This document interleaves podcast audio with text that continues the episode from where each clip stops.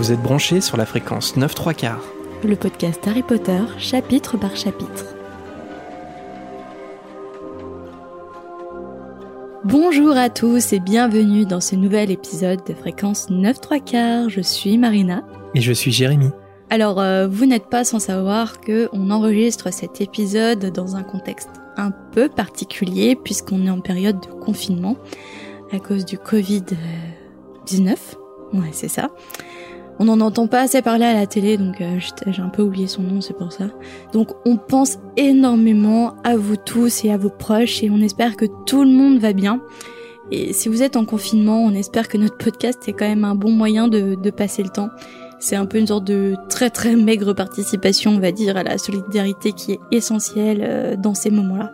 Oui, rien de mieux que de basculer dans l'univers magique qu'on aime tant pour passer un bon moment enfermé chez soi.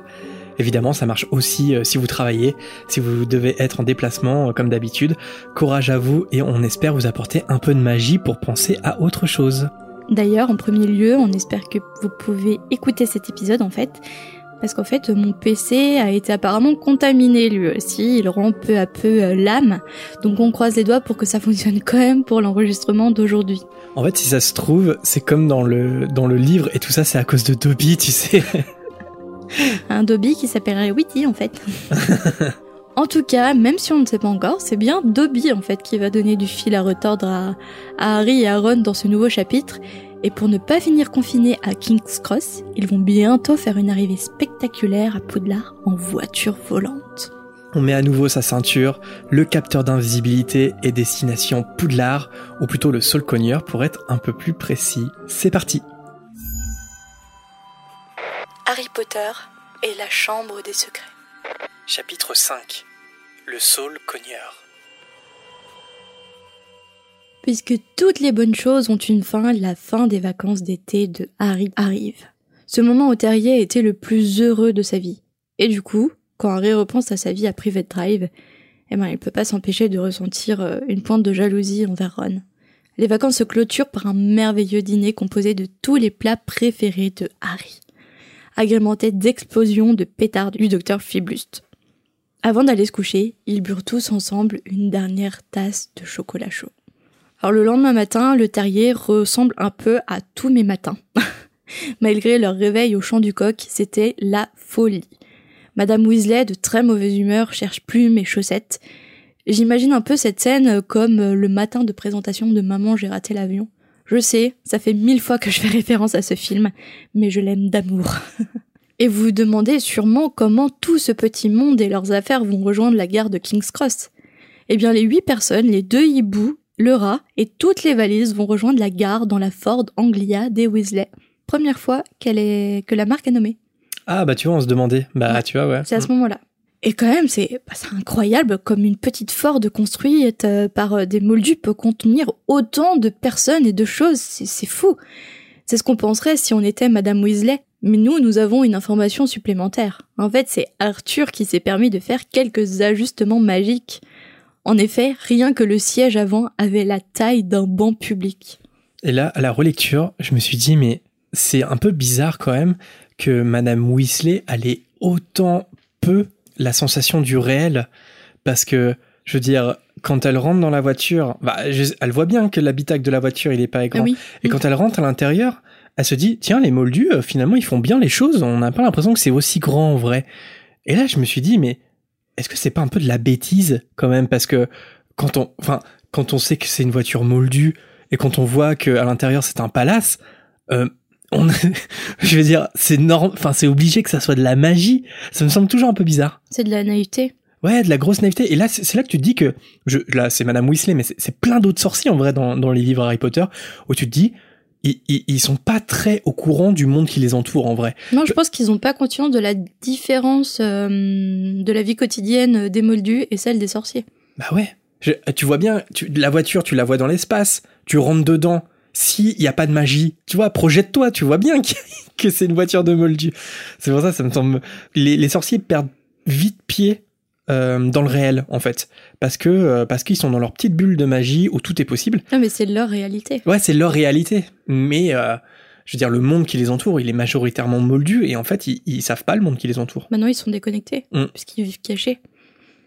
Et alors que la voiture quitte la cour du terrier, Harry, nostalgique, regarde une dernière fois la maison de la famille Weasley. Mais c'est sans compter l'étourderie des enfants Weasley.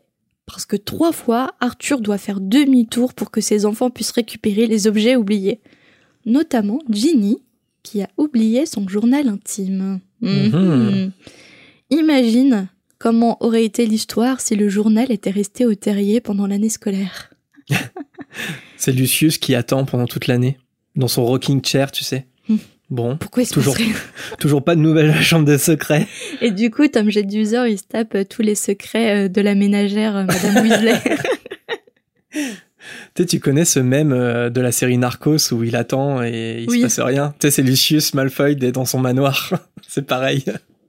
Évidemment, avec tous ces allers-retours, ils ont pris un retard énorme. Arthur en profite pour tenter de faire voler la voiture avec le réacteur d'invisibilité pour aller plus vite, mais c'est un refus catégorique de Madame Weasley. 11h moins le quart, arrivé à King's Cross. Donc on rappelle que le Poudlard Express part à 11h. À une minute du départ du Poudlard Express, tout le monde traverse la voie 9 3 quarts, sauf Harry et Ron, les derniers. Alors qu'ils courent de plus en plus vite pour passer le mur, pang Les deux sorciers se heurtent à un mur. Impossible de traverser. Quand j'ai préparé, je me suis dit, est-ce que mes souvenirs sont modifiés euh, à cause du film? Parce que dans le film, on voit un mur, mais il parle de barrière métallique dans le livre. Est-ce que c'est simplement une barrière pour traverser et il n'y a pas de mur en fait? Alors, je sais plus si on en a parlé à fréquence, mais dans le livre, c'est toujours euh, décrit comme un- une barrière métallique et pas comme un mur de pierre. Ça, c'est les, films qui, ont fait ça et qui ont fait ça pour la simple raison que quand euh, J.K. Rowling en fait a écrit euh, le, passa- le passage dans l'école des sorciers et je pense dans la chambre de secret aussi, Elle s'est trompée de gare. à ses trompées de gare, elle pensait pas à King's Cross et à King's Cross, c'est des c'est des murets, enfin c'est des murs en pierre en fait. Et c'est pour ça que les films ont décidé de rester à King's Cross. Je trouve ça mieux dans un mur en pierre. Donc voilà, et en fait elle, elle pensait, alors je sais plus à quelle gare, la gare d'Austin je crois, ou, ou une autre gare plus au nord de l'Angleterre, je sais plus, ou celle de Manchester peut-être parce qu'on sait qu'elle a eu l'idée d'Harry Potter euh, dans un trajet en train entre Manchester et Londres. Alors peut-être qu'elle avait euh, l'idée de la gare de Manchester. Je sais plus exactement quelle gare, je me trompe peut-être, mais en tout cas c'était pas celle de King's Cross. Et donc euh, les films ont décidé de, rester fidèles à King's Cross et pas à la description. Du- C'est fou comme on mélange, même lors d'une relecture, on mélange film et ce qui se passe réellement dans les livres. Ouais, les films ont, bah ouais, ouais, ouais c'est toute une, tout un code graphique, Mhm. euh, euh, visuel en fait, plein de codes visuels sur les acteurs, sur les lieux, et c'est très dur de s'en détacher, très très dur, c'est vrai. Même là, tu vois, ça m'a. Je sais qu'il n'y a pas de mur, mais je peux pas m'empêcher de, de voir euh, Ron et Harry euh, heurter un mur, alors qu'en fait, ils, ils heurtent simplement la barrière euh, métallique. hein. Ouais. Mais, Ouais, c'est une barrière métallique. Mm. L'un, l'une des sorties contemporaines, on va dire, qui peut faire sortir des films. Enfin, en tout cas, moi, c'est la première fois euh, que ça m'a permis de faire ça. C'est justement les éditions illustrées de Jim Kay, parce que il, il évacue complètement le visuel des films, et si bien que euh, il y a des, par exemple, des personnages qu'il dessine et qui n'ont rien à voir avec le casting des films. Et c'est assez étonnant, notamment Hermione, qui ressemble pas du tout, mais pas du tout à Emma Watson, ou pas du tout euh, à une élève, euh, une élève noire comme dans la pièce de l'enfant maudit par exemple. Et voilà, donc euh, je, trouve, que justement les, éditions illustrées, si on les lit, ça peut permettre de penser à autre chose qu'au film. Mais pour ceux qui connaissent très bien les films, c'est très difficile. 9 secondes avant le départ du train, Harry tente quand même de passer avec son chariot. Mais non, le métal reste infranchissable. Et ça y est, le Poudlard Express est parti. Sans Ron et Harry. Et, et Ron il panique parce qu'en fait, euh, lui il pense que le passage est bloqué également pour les personnes qui se trouvent de l'autre côté de la voie. Et sans argent moldu et sous les regards curieux des passants, Harry propose à Ron d'attendre monsieur et madame Weasley près de la voiture. Près de la voiture. Évidemment, Ron a un déclic. La voiture. En effet, il pourrait aller à Poudlard en voiture volante. Après tout, même les sorciers de premier cycle peuvent faire usage de la magie en cas d'urgence, et c'est une urgence.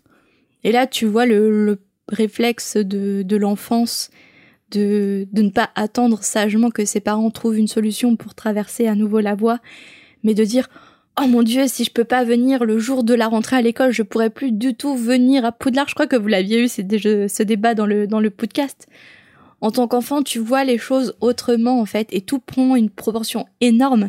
Alors qu'en fait, ils auraient attendu sagement Monsieur et Madame Weasley euh, et seraient quand même allés à Poudlard, tu vois.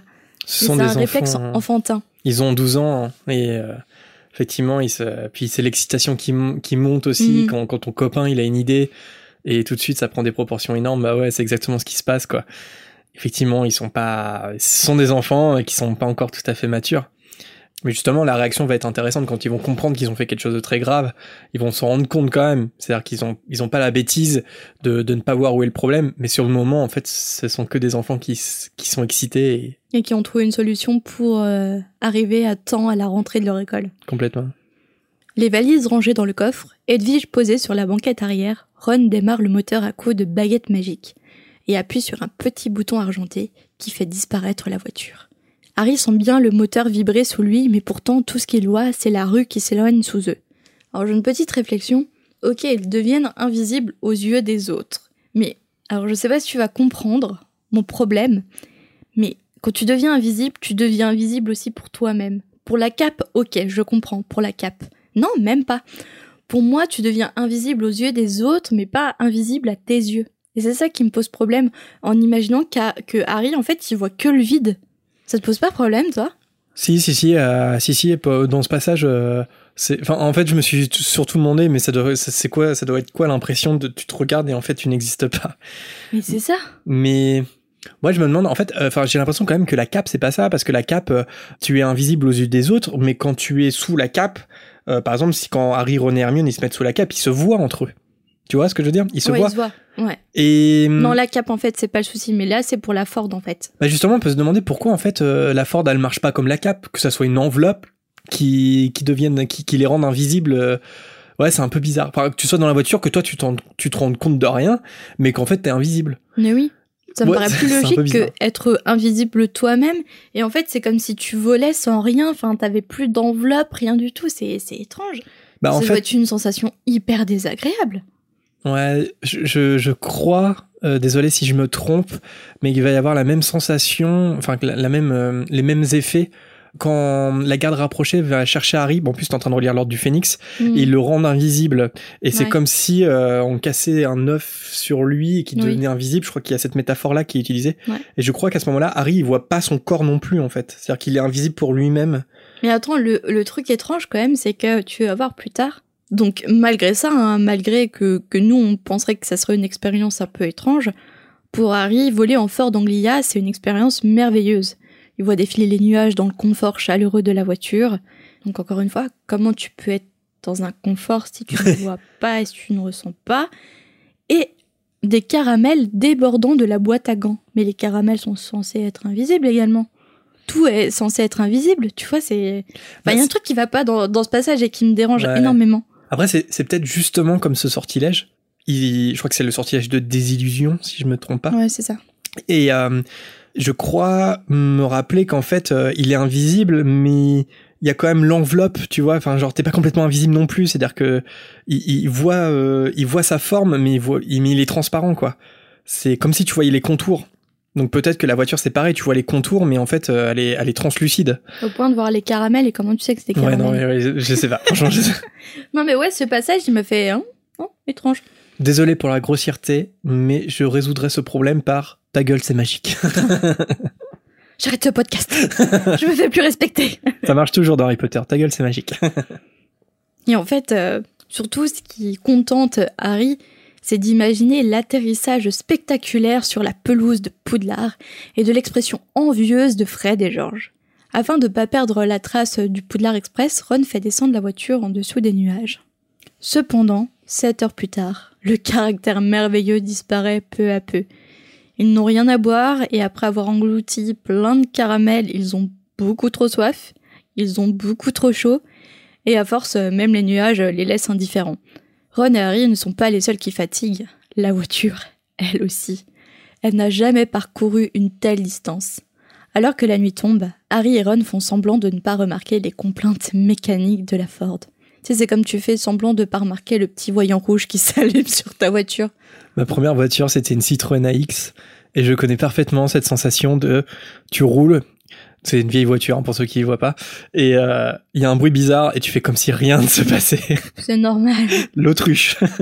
Quand je prenais l'autoroute avec ma, ma première voiture, c'était une Opel, une Opel Corsa, mais la première génération. Quand je prenais l'autoroute, tu sais, je faisais du 130 quand même avec ma vieille Opel. Elle tremblait partout. et je faisais semblant de c'est normal. Moi, j'avais 4 vitesses. hein. 4 vitesses. Ouais. Mais comment c'est possible? Ah si, si, c'est possible, c'est une boîte Voilà. 4. Ah, Mais elle a tenu, elle a tenu mon Opel Corsa. Franchement, je l'ai emmenée jusqu'au bout. Ouais. Elle était trop bien, elle était trop confortable. Ah bah moi aussi, hein. elle, était, elle était bien. Par contre, je faisais pas du 130, hein, clairement pas. Alors revenons-en à Aaron et à la vieille Ford Anglia qui le fait descendre euh, sous les nuages et là, les tours de Poudlard se dressent au sommet de la falaise qui domine le lac. Et c'est ce moment que choisit la voiture pour vibrer de toutes parts, donc comme ma vieille Opel sur l'autoroute à 130. Et elle commence à perdre de la vitesse. Des jets de vapeur sortent de sous le capot. Et bien entendu, la voiture est au-dessus du lac. Malgré le fait que Ron écrase l'accélérateur, un grand bruit de ferraille se fait entendre et la Ford s'arrête complètement. Bon, heureusement, là, ils avaient survolé le lac. Elle pique du nez droit sur la muraille de Poudlard. Ron a le réflexe de tourner le volant, la voiture prend alors un énorme virage. Par désespoir, Ron donne des grands coups de baguette sur le tableau de bord et le pare-brise. J'imagine bien. à l'époque avec les coups de baguette sur l'Opel. Malgré l'avertissement de Harry de, de faire attention à l'arbre, il est trop tard. La voiture s'écrase contre l'énorme tronc, ce qui finit d'achever la pauvre Ford Anglia. La pauvre Edwige est terrifiée. Une énorme bosse apparaît sur le front de Harry et Ron. Le pauvre Ron, sa baguette est cassée en deux. Alors que Harry ouvre la bouche pour réconforter Ron, une chose frappe le flanc de la voiture. À nouveau, une branche de l'épaisseur d'un gros piton s'abat sur le pare-brise. L'arbre est en train de les attaquer. Alors que le toit s'enfonce de plus en plus, le moteur de la voiture repart comme par magie. La voiture recule, ce qui énerve encore plus l'arbre qui donne l'impression de vouloir se déraciner pour les poursuivre. Ron félicite la voiture, mais la Ford Anglia, à bout, éjecte ses passagers ainsi que toutes leurs affaires. Et on peut la comprendre, et oui, je compatis avec la voiture. Elle est lacérée, elle est cabossée, elle est fumante, et on la comprend, elle s'éloigne dans les ténèbres avec ses feux arrière rougeoyants de fureur. Même Edwige, dont la cage s'est ouverte avec le choc, rejoint Poudlard avec un grand cri de colère. Donc là, déjà, Harry et Ron, ils devraient sentir que ça sent pas bon pour eux. Une voiture et une chouette sont en colère contre eux quand même. Ouais, Ça sent pas bon pour eux. Malgré les cris de désespoir de Ron, la voiture disparaît après une dernière pétarade de son pot d'échappement. Je la trouve très drôle cette phrase. Pétarade, c'est c'est dans le livre ou? Non, non, c'est vrai. C'est dans le livre. Ah, c'est dans le livre, ok. Mais Moi, j'imagine tellement la voiture en colère et tout, et faire comprendre sa colère, je trouve ça très drôle. Consterné, Ron est halluciné que de tous les arbres du parc, ils ont choisi de s'écraser contre celui qui rend les coups. D'un ton là, Harry dit qu'il ferait mieux de rejoindre l'école. Bon, il faut dire que c'est pas tellement l'arrivée héroïque hein, qu'ils imaginaient quelques heures plus tôt. Harry et Ron euh, traînent leurs valises derrière eux jusqu'à l'entrée du château. Ils regardent à travers une fenêtre qui donne sur la grande salle. Ron euh, s'exclame alors que la cérémonie de la répartition a lieu en ce moment même. Et effectivement, dans la grande salle euh, bondée, une rangée d'élèves de première année attendent anxieux devant le professeur McGonagall, qui pose le chapeau magique sur un tabouret. Harry euh, reconnaît sans difficulté Ginny parmi les jeunes élèves grâce à ses cheveux roux. Cela fait rappeler à Harry euh, sa propre répartition euh, l'année précédente et l'angoisse d'être réparti à Serpentard avant qu'il parvienne finalement à convaincre le Choixpeau de l'emmener à Gryffondor. Ça va revenir dans, dans ce livre, ce dilemme. À travers la fenêtre, Harry aperçoit également le professeur Dumbledore, le professeur Lockhart et l'immanquable Hagrid. Mais une chaise est restée vide à la table des professeurs. Harry demande alors à Ron s'il voit où est Rogue. Alors avec plein d'espoir, euh, Ron y suggère qu'il est peut-être malade. Harry, lui, il émet l'hypothèse qu'il a peut-être fini par démissionner parce que, encore une fois, Rogue n'a pas obtenu le poste de professeur euh, de défense contre les forces du mal. De façon moins rationnelle, Harry euh, s'exclame qu'il a peut-être été renvoyé vu que tout le monde le déteste. Et s'il est malade, on attend une demi-heure et si... ça me rappelle la règle Non, c'était la... tacite. Toi, c'était une demi-heure, moi, c'était un quart d'heure. Oui, c'est un quart d'heure. Ouais, c'est vrai, t'as raison. Ça, c'était la légende urbaine. Ouais, ouais, le prof, il arrive pas. Dans un quart d'heure, s'il est pas là, c'est qu'on n'a pas cours. Puis t'avais toujours, euh, c'était le délégué qui, au bout d'un quart d'heure, allait voir le, le bureau du CPE pour demander euh, si on était libre ou pas. Et t'attendais avec impatience là, tu regardais sa réaction, est-ce qu'on peut partir ou pas? Dites-nous si vous êtes toujours au collège ou même au lycée, est-ce qu'il y a toujours cette, cette légende des 15 minutes quand le prof ne vient pas? Et quand il arrive 14 minutes avant la fin du délai, c'est la mort. Ouais, Ah, tu sais que c'est mort. Surtout quand c'est un double cours de deux heures. Mais à ce moment-là, une voix glacée suggère que le professeur Rogue attend peut-être de savoir pourquoi Harry et Ron ne sont pas venus par le train. En se retournant, il découvre à leur grande horreur Severus Rogue en personne, avec un grand sourire. Rogue leur ordonne de le suivre. Sans oser se regarder, Harry et Ron s'exécutent. Quand ils passent devant la grande salle, une odeur de bons petits plats leur parviennent, mais Rogue les conduit vers les sous-sols. Rogue les fait entrer dans son bureau, rempli d'étagères avec des bocaux douteux. Rogue ferme la porte et il commence par leur demander si le train n'est pas assez bien pour le célèbre Harry Potter et son fidèle Weasley. Rogue euh, ne veut entendre aucune explication de leur part et il leur demande ce qu'ils ont fait de la voiture. Et en effet, Rogue est au courant parce qu'il sort le dernier journal du sorcier du soir. En une est écrit Une Ford Anglia volante inquiète les moldus. Rogue commence à lire l'article dans lequel on apprend qu'effectivement 6 ou 7 moldus ont aperçu la voiture volante durant leur trajet de Londres jusqu'à Poudlard. Rogue rappelle froidement à Ron que son père travaille au service de détournement de l'artisanat moldu. Harry euh, y ressent subitement un profond malaise parce qu'il n'avait pas du tout pensé aux répercussions que ça pourrait avoir avec Monsieur Weasley. Mais euh, j'ai oublié quelque chose dans ma préparation, euh, puisque comment euh, les moldus ont petit Alors parce que Comment le capteur d'invisibilité, il, il, il- il marche pas en fait. Tu vois quand il à la l'active fin Non, non, non, dès le début. Ah bon? En fait, il l'active et, Ouais. et puis au bout d'un moment, en fait, euh, il se met à, il, se met à plus marcher. Ah bah oui, c'est pour ça qu'ils volent au-dessus des nuages. Bah, ils veulent au-dessus des nuages pour ça. Mhm. Rogue mentionne euh, aussi les dommages considérables qu'ils ont causés au sol cogneur. Ron, euh, il répond que c'est plutôt eux qui ont subi des dommages considérables de la part de l'arbre. Rogue lui ordonne de se taire. Il a pas froid aux yeux quand même, Ron, à ce moment-là, de, de se rebeller, quoi. On est bien d'accord. Ouais. C'est un peu comme, euh, finalement, c'est un peu comme son père qui, quel- quelques heures avant, euh, disait, euh, qui proposait à Madame Weasley d'utiliser le capteur d'invisibilité puis de voler. Ouais. Alors que, il vient de se, il y a quelques jours, il s'est pris un savon justement pour avoir créé cette voiture. Tel père, tel fils, on pourrait dire. Rogue finit par leur dire que malheureusement, il n'est pas le directeur de leur maison et qu'il ne peut donc pas les renvoyer sur le champ. Mais il va tout de suite aller chercher les personnes qui ont, je cite, cet heureux pouvoir. Bon, d'accord, ce qu'ont fait Harry et Ron, c'est pas bien. Je pense que tout, toi comme moi, on est d'accord. Mais on voit quand même qu'une nouvelle fois, Rogue, il se délecte du malheur d'Harry avec euh, la même vengeance euh, puérile dont on parle souvent. Vengeance puérile parce qu'en plus, les propos de Rogue font écho aux propos de Malfoy. Donc c'est qu'il a vraiment la mentalité d'un enfant de 12 ans quand il s'agit d'Harry. Ouais, c'est exactement ça, ouais. C'est le célèbre Harry Potter, euh, il peut pas rentrer dans une Mm. librairie sans Mm. faire la une. Le célèbre Harry Potter, il peut pas prendre le Poulard Express comme tout ça. le monde. Malfoy aurait pu dire les mêmes choses, hein. Et Malfoy, il a 12 ans. Exactement. Seul dans le bureau, Harry et Ron euh, échangent un regard. Harry euh, n'a plus du tout faim et il a même la nausée. Parce que si Rogue revenait avec le professeur McGonagall, ce n'était pas du tout un bon signe pour eux. Et en effet, au bout de quelques minutes, Rogue euh, revient en compagnie d'une McGonagall si furieuse que quand elle rentre en tendant sa baguette, Harry et Ron ont le réflexe de se recroqueviller. J'aime bien ce passage. T'imagines McGonagall qui les attaque direct puis qui repart manger son repas, tu sais. C'est trop marrant qu'ils aient peur d'être attaqués quoi, par, euh, par. Complètement irrationnel. En même temps, si elle n'était pas encore rassasiée et si elle avait encore la faim au ventre, euh, je peux comprendre. Hein, parfois, quand on a faim, on peut faire des choses euh, impardonnables. C'est le cas de le dire. Andoloris J'avais pas fini mon bout de poulet. Mais c'est en fait pour allumer un feu dans la cheminée, ce que Rogue au passage n'avait pas jugé utile de faire. McGonagall leur exige des explications. Ron euh, raconte alors tout de A à Z. Cette dernière leur demande sèchement pourquoi ils n'ont pas plutôt envoyé un hibou avec la chouette d'Harry. Ron avoue qu'ils y ont pas pensé et Harry se sent terriblement honteux. À ce moment-là, quelqu'un frappe à la porte du bureau. La mine réjouie comme jamais, Rogue va ouvrir. C'est Albus Dumbledore en personne qui fait alors son apparition. Quand son regard se baisse sur lui, Harry regrette soudainement de ne pas être resté devant le sol cogneur à prendre des coups. Dumbledore demande à son tour euh, des explications.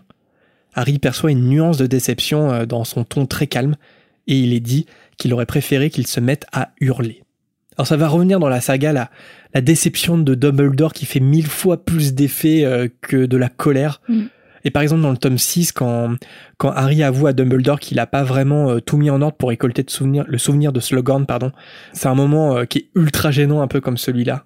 Et c'est des moments qu'on a tous connus, des moments où on aurait préféré que quelqu'un nous crie dessus. Mm. Que moi, par exemple, si quelqu'un va me crier dessus, ça ne va me faire aucun effet. Par contre, si on me dit des vérités sur un ton calme ou euh, des reproches sur un ton calme, des reproches justifiés, ça va faire mille fois plus d'effet que, que si on me crie dessus. Faire comprendre euh, Qu'on a été une déception. qu'on a été une euh, déception, ouais, ouais, complètement. C'est la Dumbledore pédagogie.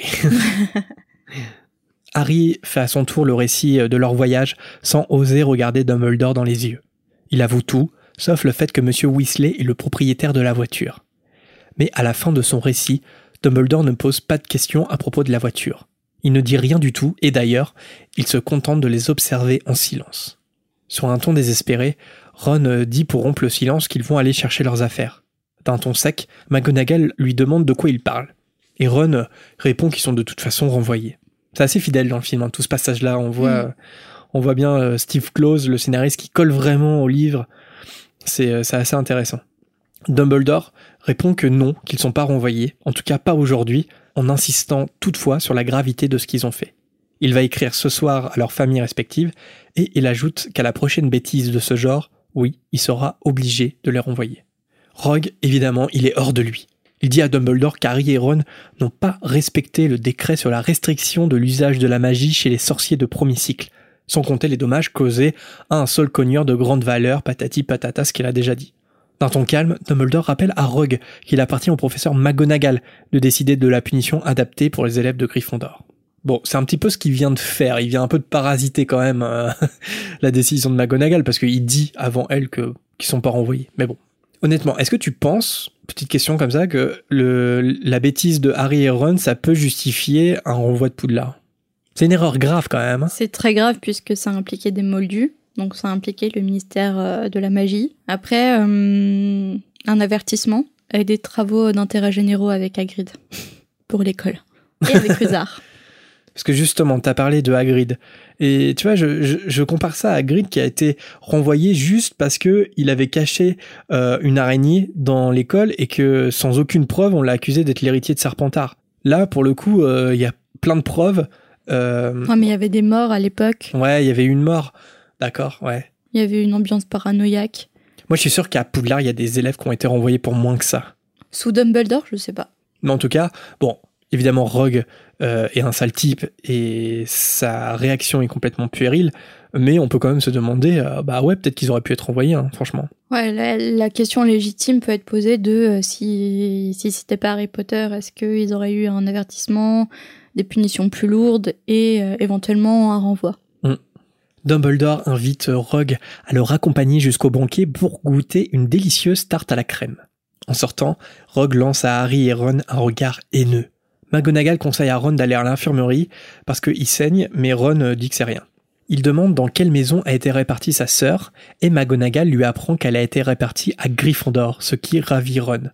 Le plus gros spoiler de la saga, le septième enfant Weasley est réparti comme tous les autres à Gryffondor. Je crois que personne s'y attendait. Non. C'était un twist énorme. Twist énorme. En parlant de Gryffondor, McGonagall commence à orienter la discussion sur les points, mais Harry l'interrompt en lui disant que le trimestre n'avait pas encore commencé et euh, que donc elle peut pas leur enlever des points si c'est bien le cas. McGonagall le regarde d'un air perçant, mais derrière sa sévérité, Harry croit déceler un petit sourire.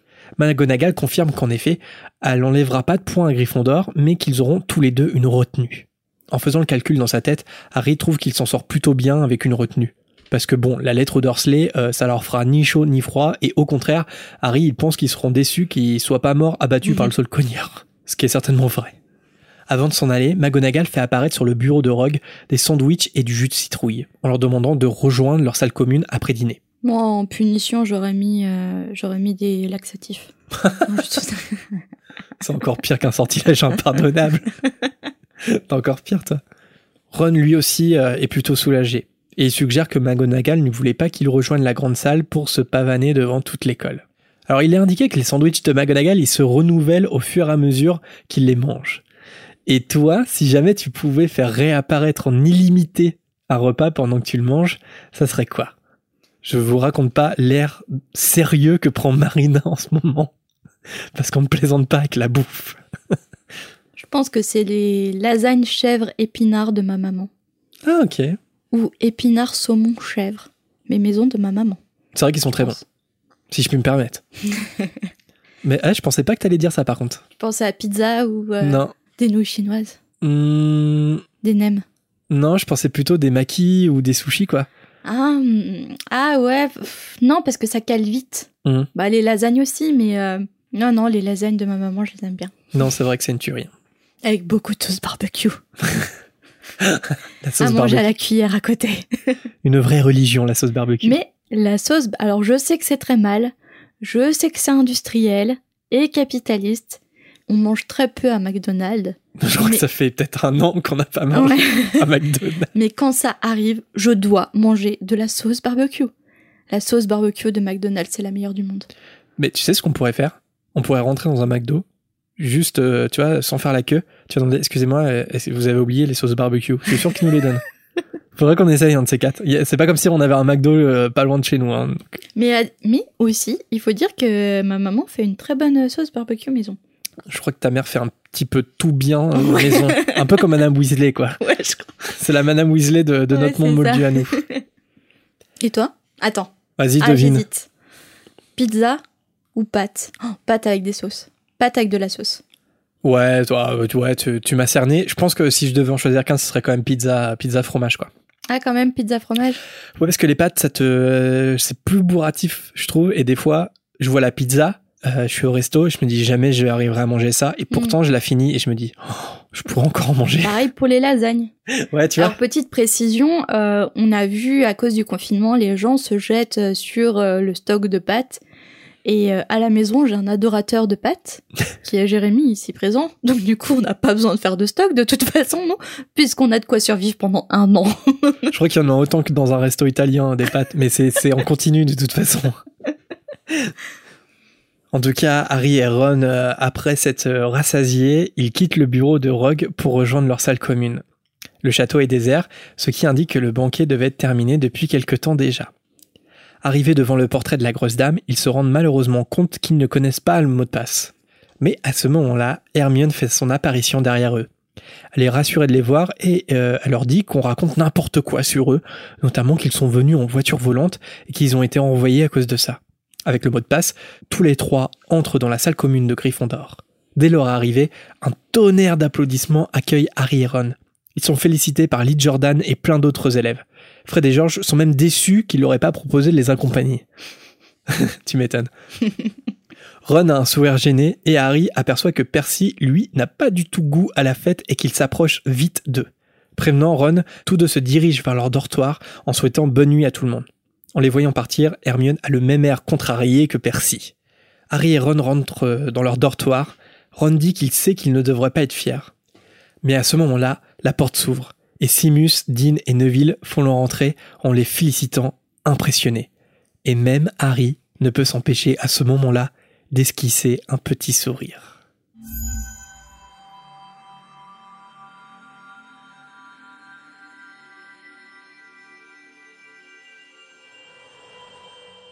Merci Jérémy. Merci Marina. Mais de rien. Et nous passons à une chronique que je commence à aimer. Ça y est, le miracle est arrivé. C'est le moment de renommer le chapitre. Alors Jérémy, euh, comment as-tu renommé ce chapitre? Harry Potter et la Chambre des Secrets chapitre 5. Maman, j'ai raté le Poudlard Express. Ah non, je m'en veux déçu. pas y avoir pensé Ah, C'est pour ça que j'ai rien dit tout à l'heure ah non quand on a parlé. Ah mais non, j'en reviens pas, j'y ai pas pensé C'est vrai que ça fait, ça fait un peu penser au, au début du, du film. Ouais, suis Ah, je suis jalouse Et toi Marina, qu'est-ce que ça serait ton, ton titre de chapitre? Alors je sais pas, soit ça va faire un gros bide, soit tu, tu vas aimer, je, je ne sais pas. Harry Potter et la Chambre des Secrets, chapitre 5. Million Galleon Baby. L'histoire tragique du boxeur qui se nomme Saul bientôt sur vos écrans. Heureusement que j'ai la ref, parce que sinon... si vous n'avez pas la ref, vous êtes assez dubitatif en ce moment, à l'écoute du chapitre de Marina. C'est un million de dollars baby de Clint Eastwood. Oui, c'est ça. qui est un très bon film d'ailleurs. Peut-être pas regarder en confinement parce que c'est quand même assez dur psychologiquement, mais en tout cas c'est un très bon film à regarder hors confinement. Je suis d'accord, très bon film. Et je suis sûr, dans ta tête, t'as pensé à Rocky et tout, et t'as essayé des jeux de mots, et là, tu te dis, c'est non, c'est celui-là le mieux. Ah non, j'ai pensé, non, j'ai même pas pensé à Rocky, tu vois. J'ai pensé direct à, puisqu'il m'a, j'ai jamais vu Rocky. Ah bon Donc. Pourquoi toi t'as déjà vu Rocky? Bah ouais. Ok. Enfin, pas tous, je les ai pas tous vus. Hein. Non, moi j'ai jamais vu Rocky, et donc euh, c'est Million Dollar euh, Baby qui m'a, qui m'a le plus marqué. Ok. Non, c'est c'est sympa, c'est sympa. Ok. non, non, mais je sais pas quoi dire d'autre, c'est pas mal, c'est pas mal. Et après le, le renommage du chapitre, pour toi, euh, quel est le meilleur personnage? Alors, j'espère que j'ai pas pris le même que toi. Est-ce que toi, c'est un personnage humain ou pas? Non. Ouais, on a, je pense qu'on a le même. La voiture Ouais. Ouais, ouais, non, mais c'est sûr. non, mais clairement, c'est la voiture avec son caractère euh, et le fait qu'elle fait tout pour arriver à destination, mais euh, à la fin, elle en peut plus. Et puis, après l'attaque du, du Soul Connier, comment elle vire Harry Aaron, c'est trop drôle. Mais c'est ça. J'ai noté que c'est une voiture forte qui a su prendre son indépendance, comme on l'a vu et comme on le verra. Elle a su se rebeller contre ces garçons qui l'ont menée jusqu'à un combat avec un seul cogneur, mais qui saura garder son bon cœur, comme on le verra plus tard. Ouais. Non, c'est vrai. On nous a demandé sur le groupe euh, privé Facebook, euh, selon nous, quel était le, le personnage, euh, un personnage secondaire sous-estimé. La voiture Ah, volante. Oui, Enfin, je veux dire, leur sauve la vie quand même. Hmm, c'est vrai. Et c'est le moment de passer à la volière avec vos hiboux sonores et vos hiboux traditionnels.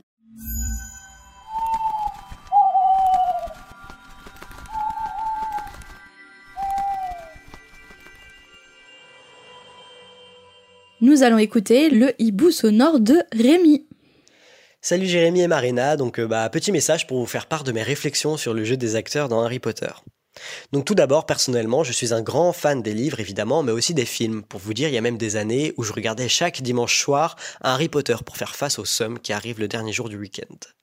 Donc même si j'adore vraiment les films, j'ai un peu de mal avec le jeu de certains acteurs.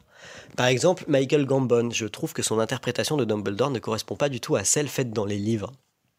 Par exemple, euh, on perd son regard pétillant ou sa folie qu'on trouvait vachement chez Ri- Richard Harris, je trouve. Et surtout dans Harry Potter 4, je le trouve toujours très énervé, pas très confiant, pas très sage, ce qui me déstabilise beaucoup. Après, évidemment, c'est peut-être aussi la faute du script et des réalisateurs, donc bah je sais pas, dites-moi. Et ensuite, un autre acteur, et là je risque de me faire euh, haïr par vos auditeurs, mais en fait c'est Daniel Radcliffe. Parce qu'en en fait, physiquement, je le trouve assez proche du personnage décrit dans les romans, mais j'ai la sensation qu'il est toujours un peu en surjeu, jamais très naturel, contrairement à Rupert Grint ou Emma Watson. Évidemment, inutile de préciser que c'est que mon avis et qu'il y a des acteurs que je trouve exceptionnels comme Alan Rickman, Ralph Fiennes ou encore Richard Harris. Donc voilà, bah c'est tout pour moi. Merci beaucoup pour votre euh, émission. Elle illumine mes petits déjeuners le samedi matin et elle est pour moi synonyme du début du week-end, donc c'est trop cool. Salut Merci Rémi qui commence à être un fidèle de hibou sonore, donc c'est génial, continue. Euh, tu as une réflexion à faire sur les acteurs dans Harry Potter? Euh, bah peut-être euh, ouais sur Michael Gambon parce que c'est vrai que c'est le l'aspect on va dire euh, le plus problématique chez Mhm. pas mal de fans parce que pour des raisons malheureuses euh, ils ont dû euh, changer le casting parce que Richard Harris est décédé avant la avant la production du troisième film. Et c'est vrai que le choix de Michael Gambon était très discutable très marqué parce que ils ont pas voulu du tout euh, recaster un acteur qui ferait le même jeu qui lui ressemblerait. C'est-à-dire que c'est le parti pris c'était vraiment de, de prendre un autre acteur pour une autre version de Dumbledore très clairement et une version qui est, euh, je trouve aussi, comme Rémi, euh, beaucoup plus éloignée des livres, qui était la version de, de Dumbledore par Richard Harris dans les deux premiers films. Ouais, Je suis tout à fait d'accord. Même si, encore une fois, je crois qu'on en avait déjà parlé, mais euh, je trouve pas qu'il y ait vraiment chez Richard Harris le côté euh, loufoque. Je, je, je trouve qu'il y a le côté sagesse, il y a le côté calme, mais il n'y a pas forcément la folie chez Richard Harris. Ouais, mais hélas, on n'a pas pu, on n'a pas eu le temps de voir en fait. Mm. Est-ce qu'il aurait développé ce, ce côté loufoque au fil des films? À part le, le côté crotte nez euh, à la toute fin de, de l'école des sorciers. Mais ouais. Et évidemment, Michael Gambon, je suis pas fan, je- euh, surtout dans le 4 et le 5. Et plus on s'approche de la fin, plus je trouve qu'il ressemble de plus en plus à la, au Dumbledore des livres, euh, parce qu'il devient de plus en plus vieux et, et dans Le Prince de Sang Mêlé, ils ont, ils ont essayé de coller un peu plus au livre, parce que dans Le Prince de Sang Mêlé, il est, il est affaibli, il est vieux, il va bientôt mourir, et tu sens que le jeu de Michael Gambon, il change aussi. Mais effectivement, j'aurais préféré un autre casting pour euh, Dumbledore. Et toi? Pour Dumbledore, ouais, je suis tout à fait d'accord. Euh, j'ai un peu je trouve pas que Emma Watson soit une très bonne actrice dans, actrice dans Harry Potter. Pourquoi? Parce que j'ai l'impression qu'elle fait tout le temps un peu les mêmes expressions. Elle a pas un jeu d'acteur hyper développé. Donc après, c'est ses débuts d'actrice. Hein.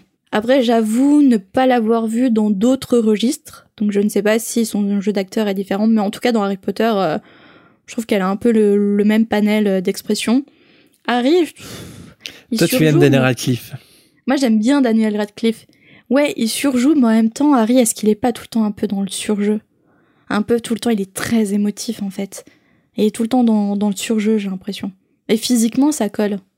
Moi, j'aime plutôt bien Daniel Radcliffe, mm. euh, en sachant que je pense que pour des raisons évidentes, Harry, c'est le personnage le plus compliqué à jouer.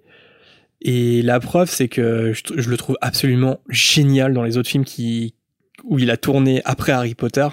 Et des films complètement dingues. Oui, il joue dans des films dingues parce qu'il il, peut le faire, parce qu'il reçoit énormément de scénarios et il, est parti sur des projets complètement dingues, comme Swiss Army Man, ah. comme le comme le film d'Alexandre Aja. Donc je pense Horns, Ça, ouais. pas vu. Et je pense qu'il a il a voulu se libérer un peu de du rôle d'Harry au cinéma parce que effectivement le, le rôle en lui-même lui est, pas forcément euh, ce qu'il y a de plus euh, de plus détaillé. Enfin, on lui, on lui, demande pas. Harry, est assez linéaire en fait, mm. mais comme Hermione aussi, je trouve. Et c'est-à-dire que Hermione dans les livres, elle a pas une palette d'émotions hyper développée, quoi. Oui, c'est vrai. Et le casting pourrait toujours être mieux. Après, c'est un peu les goûts, les couleurs. souvent, on a on peut avoir des problèmes avec les acteurs, mais comme on a des problèmes avec des gens dans la vie, donc euh, et puis ça participe aussi de l'imaginaire, c'est-à-dire que par exemple si Emma Watson correspond pas du tout à, l'image qu'on se fait d'Hermione, et eh bah peu importe comment elle jouera, on, on, les, mm. on trouvera que c'est pas bon. Moi, j'ai souvenir de, au podcast de Alice qui trouvait que tous les enfants et les adolescents jouaient tous comme des patates de toute façon. et c'est vrai que quand, quand, on y réfléchit, c'est vrai que euh, il y a un côté patate. Euh, je veux dire, il y a aucun vraiment adolescent, je trouve, qui, tire son épingle du jeu. Hmm c'est quoi un côté patate? Un côté. Euh, je, je sais pas comment le décrire. Est-ce que c'est une expression normande? Non, mais un côté où bah, comme je disais, est-ce qu'il y a vraiment un des jeunes acteurs qui tire son épingle du jeu? Ou est-ce qu'ils jouent pas un peu tous euh, Tu sens qu'ils prennent du plaisir, tu sens qu'ils sont dans leur rôle. Il n'y a pas de fulgurance euh, mhm. dans, dans leur façon de jouer, contrairement aux adultes, parce qu'il y a parce que le casting d'Harry Potter est incroyable et, euh, et notamment Alan Rickman euh, voilà qui est un acteur avec une immense carrière Maggie Smith qui est une immense actrice avant qu'elle joue Minerva McGonagall etc mm. etc et donc euh, effectivement à côté de, de, de, ces grands acteurs adultes les enfants et les ados c'est un peu compliqué forcément il y a des différentes expériences aussi hein. bah oui. après peut-être pour finir sur Daniel Radcliffe je pense que je pense qu'il s'en est extrêmement bien sorti. Parce que si jamais Daniel Radcliffe était vraiment pas bon, ça serait euh, un consensus dans tout le fandom. Et ça serait genre, non mais les films sont complètement pourris, t'as vu Harry? Alors que non, jamais on entend ça, on l'entend quelquefois, parce que forcément on peut pas plaire à tout le monde. Il y a des gens qui pensent que Daniel Radcliffe est mauvais, mais euh, clairement euh, dans le fandom c'est pas c'est pas une idée qui qui est celle de tout le monde enfin tu vois ce que je veux dire? On n'arrêterait pas d'en parler si vraiment il y avait une, une catastrophe de casting de, notamment sur Harry Ron et Hermione on l'entend un peu sur Michael Gambon, mais. Et je trouve que quand même c'est hallucinant. Euh, ah ouais, mais ça fait aussi pour ta Twilight. Comment Emma Watson, Rupert Green, j'ai l'impression qu'il a un peu plus de mal, mais comme Daniel Radcliffe et euh, Emma Watson ont réussi à se détacher de leur rôle. Parce que c'est, c'est pas facile hein, pour un acteur d'être euh, assimilé à un rôle en étant adolescent. Et Daniel Radcliffe, il l'a fait de par ses rôles dans les films indépendants où il s'en sort bien. Enfin, tous ses films sont extraordinaires. Mais Emma Watson, elle a un peu plus quitté le cinéma, elle est un peu plus euh, dans, dans l'humanitaire, elle s'adresse pour euh, l'UNU, elle œuvre pour euh, la lecture, le combat des femmes, énormément de choses, donc elle s'illustre plus dans des œuvres caritatives sociales, mais elle s'en sort extrêmement bien, et c'est là qu'on voit que c'est hallucinant. Mais Emma Watson, c'est Hermione avec un caractère un tout petit peu différent, mais Emma Watson, elle est brillante. Elle est brillante, aussi brillante que, que Hermione en fait. C'est peut-être pour ça que que JK a toujours dit que c'était un peu sa chouchou parce que même si elle correspondait pas physiquement à l'image euh, qu'elle euh, qu'elle décrit d'Hermione, l'âme d'Hermione est présente chez Emma Ah, Watson oui. profondément et elle a toujours défendu ça. Quand tu écoutes ses discours, Mm. c'est c'est Hermione que tu as devant toi, en fait. hein. Après, je crois que dans la tendance générale, il y a quand même les gens qui n'aiment pas forcément Daniel Radcliffe dans Harry Potter apprécient, peuvent apprécier ce qu'il a fait après. Mais j'ai l'impression que si t'aimes pas Emma Watson dans les films Harry Potter, tu l'aimes pas non plus dans La Belle et la Bête Mm. ou dans Les Quatre filles du Docteur March euh, récemment, parce que, comme tu dis, un peu plat au niveau du jeu. Effectivement, enfin, je trouve qu'elle joue un peu pareil dans les autres films. Contrairement à Daniel Radcliffe qui propose plein d'autres choses, Emma Watson, elle fait un peu du Emma Watson, quoi. Mm. Euh, donc, Je me suis jamais dit, ah tiens, il y a Emma Watson dans le film, je vais aller le voir, tu vois. Alors que Mm. Daniel Radcliffe, je sais, je hum. Et c'est comme ça que tu te retrouves à avoir des films complètement barrés, où tu ressors euh, du film et tu te dis, mais qu'est-ce que j'ai vu? Qu'est-ce qui s'est passé? Le duo Daniel Radcliffe, euh, Paul Dano dans Swiss Army Man. Si vous n'avez pas vu ce film, on vous le À conseille. savoir que pendant une heure et demie, Daniel Radcliffe joue un cadavre. Qui pète, oui, qui fait des proutes. Oui, oui. c'est incroyable. Bon, la plupart du temps, c'est une poupée de cire quand même, hein, mais euh, mais euh, dans certaines scènes, c'est vraiment lui et c'est hallucinant comme film. C'est incroyable. Je sais même pas à l'heure actuelle. Je l'ai vu il y a peut-être deux ans, trois ans. À l'heure actuelle, je sais même pas ce que je pense de ce film. il m'a tellement marqué que euh, je sais pas quoi penser. Mais même euh, dans, je, je crois que c'est le film qu'il a fait juste après Harry Potter. Le film est pas extraordinaire. La Dame en Noir, c'est un film J'ai d'horreur. été déçue. T'étais déçu, mais Je m'attendais à autre chose. Pas par le jeu de Daniel Radcliffe, mais par l'histoire. ouais, mais tu vois, le, genre le jeu, c'est quand même assez brillant de sa part. Je, je trouve qu'on on pense pas à Harry Potter. Bah, il, il Non, non. incarne le personnage du film, et ça, c'est quand même. Alors que La Belle et la Bête, euh, t'as l'impression de voir Hermione Granger avec la Bête. Mais À aucun que- moment, c'est mon avis. à Harry Potter quand tu regardes Daniel Radcliffe dans d'autres films. Et on passe tout de suite à un autre hibou sonore, celui de Isa, et je tiens à prévenir que c'est certainement la plus jeune auditrice qu'on a au monde. C'est parti. Salut, Jérémy et Marina. Comment les détraqueurs dans le toit font pour parler à Dumbledore? Bisous. C'est beaucoup trop chaud, je craque. Merci de ton hibou sonore. Très jeune auditrice. Ah, c'est trop mignon. Euh, merci Isa. Euh, alors comment les détraqueurs font pour parler à Dumbledore? En plus c'est une colle, hein. on doit le dire.